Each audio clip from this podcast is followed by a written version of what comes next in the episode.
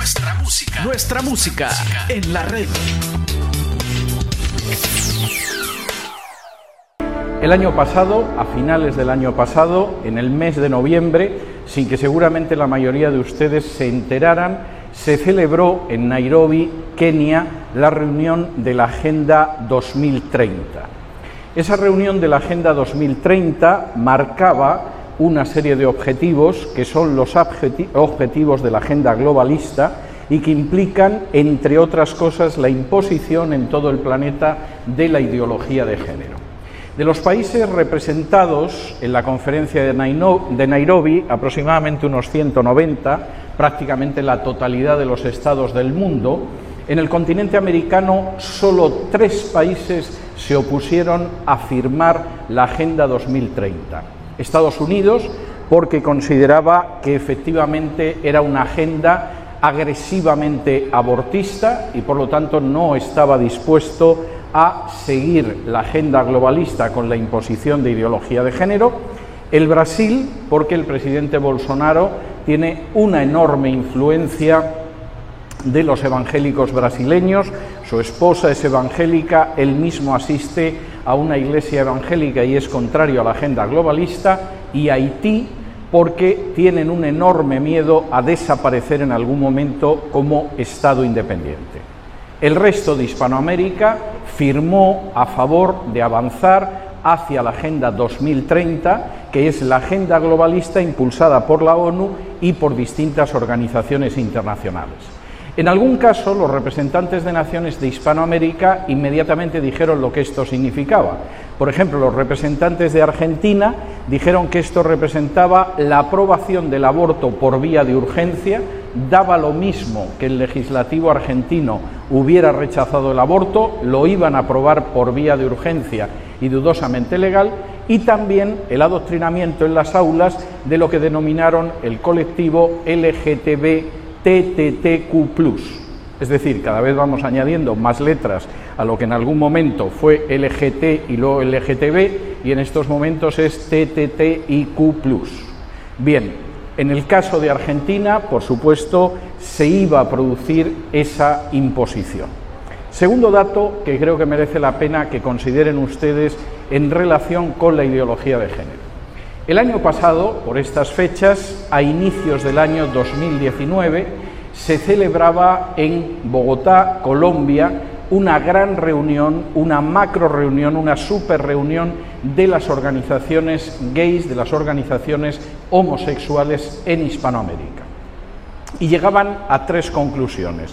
El que ustedes no se hayan enterado, porque igual que sucede con la conferencia de Nairobi, los medios no suelen contar estas cosas, no quita que efectivamente las conclusiones fueran importantes.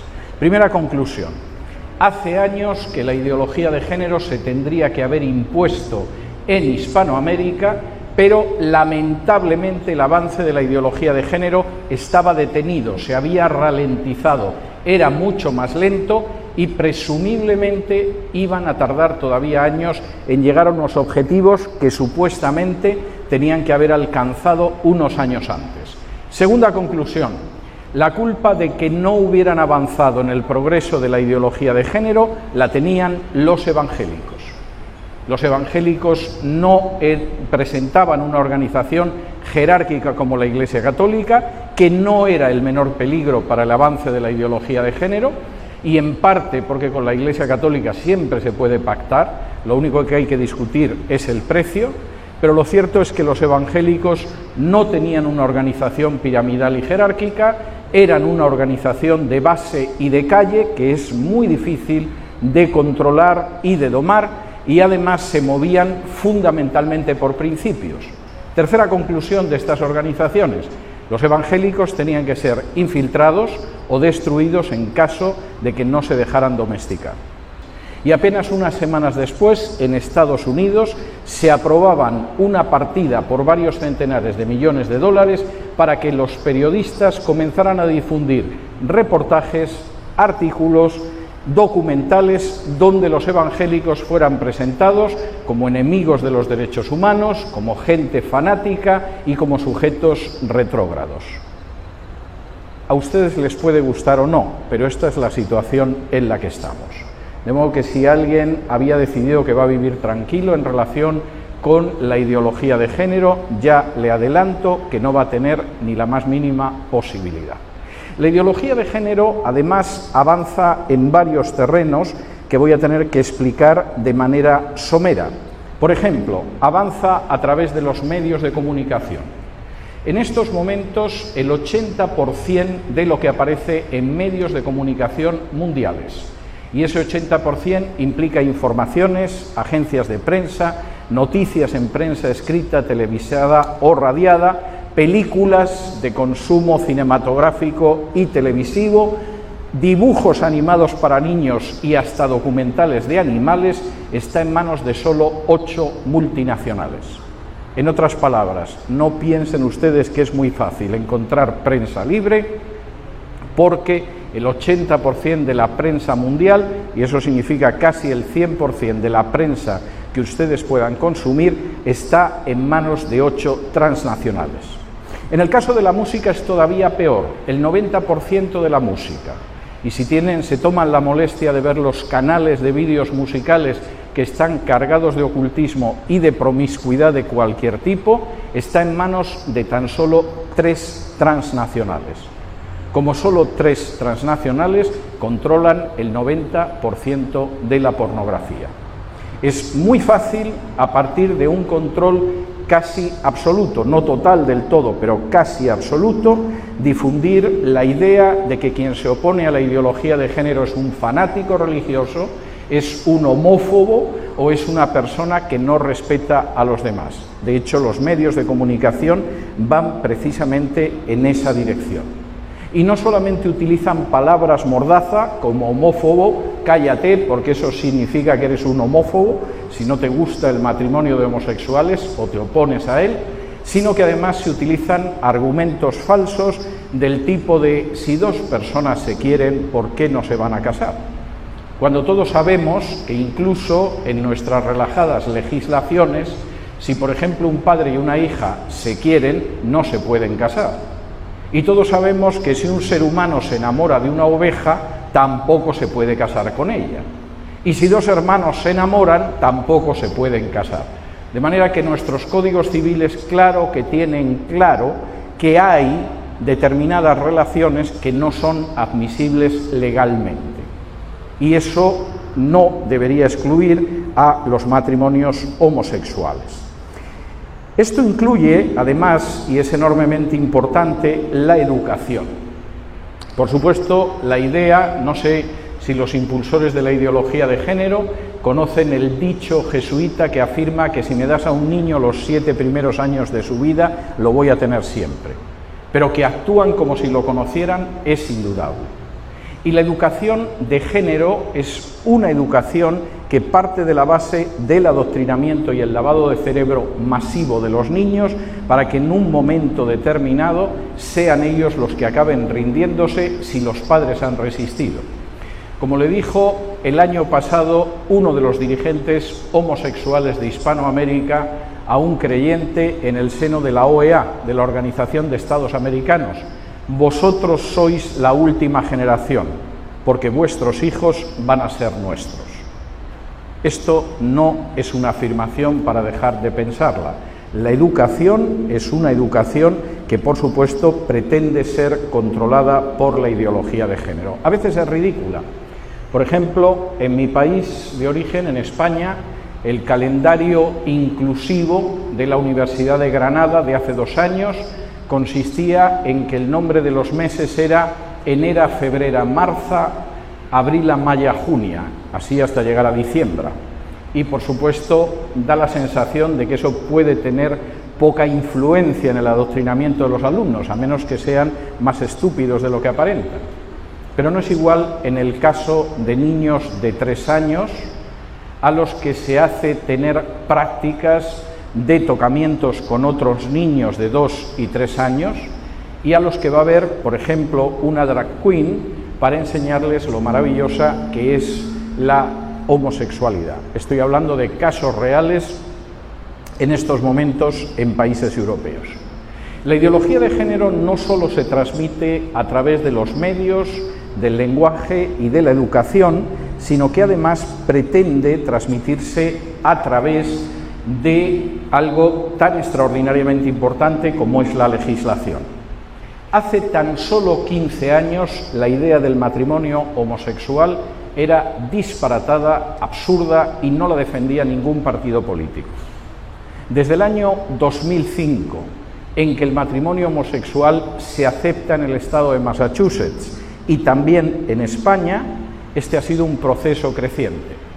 La legalización del matrimonio homosexual en Massachusetts significaba que se había dado el primer paso para que en un momento determinado el matrimonio homosexual fuera una realidad en todo Estados Unidos.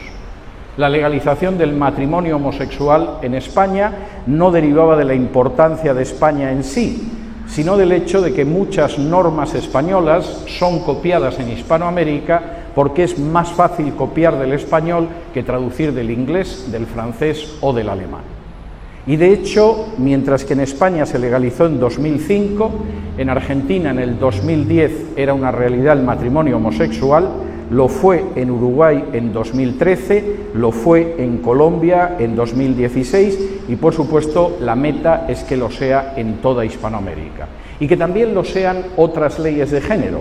Por ejemplo, las supuestas leyes que destruyen la igualdad ante la ley o la presunción de inocencia, la creencia en que una persona es inocente mientras se demuestre lo contrario y que se llaman leyes contra la violencia de género. En España, por ejemplo, la misma agresión, si es cometida por una mujer contra un hombre, tiene la mitad de pena que si la comete un hombre contra una mujer. Pero además de desaparecer la igualdad ante la ley, el hombre tiene que demostrar que es inocente. Si se cursa contra él una denuncia por agresión de género, por la denominada violencia de género, tiene que demostrar que no es así porque lo cierto es que ingresa en prisión automáticamente, aunque no exista ni la más mínima prueba de que ha cometido un acto de violencia. ¿Ha servido esto para que desaparezca lo que los partidarios de la ideología de género llaman violencia de género? Pues no. La cifra de mujeres muertas en España se mantiene uniforme, aunque esta ley tiene más de una década. Las juezas españolas defienden el hecho de que más del 80% de las denuncias son falsas son utilizadas contra el varón en casos de divorcio, de separación o simplemente de problemas domésticos y además, como la ley es una ley de violencia de género y no de violencia doméstica, no podemos atender a aquellas personas que son víctimas de la violencia en el seno de la familia y que son un hombre, un hombre víctima de violencia homosexual, una mujer que es víctima de una pareja lesbiana, porque quien la ha agredido no es un hombre, sino una mujer, y por supuesto los ancianos y los niños. De manera que las leyes de violencia de género son una realidad de pesadilla que está delante de nosotros. Y tengo que decirles que esa imposición de la ideología de género va además relacionada con un avance cada vez mayor de la legalización de la paidofilia es decir, reducir la edad mínima para tener relaciones sexuales con un menor. En estos momentos, en la mayoría de países europeos, se puede tener relaciones con un niño o una niña de entre 12 y 14 años. Pero algunos de los defensores de la ideología de género consideran que es una edad muy tardía y que sería mejor que se pudiera tener relaciones sexuales incluso con bebés, lo dicen literalmente.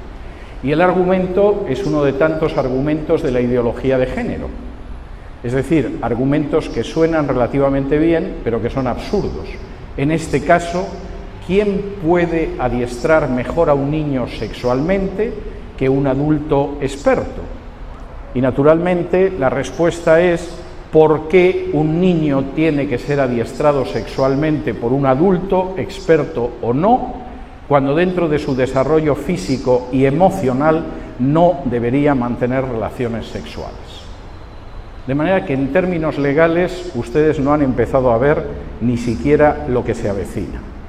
Estás escuchando nuestra música en la red.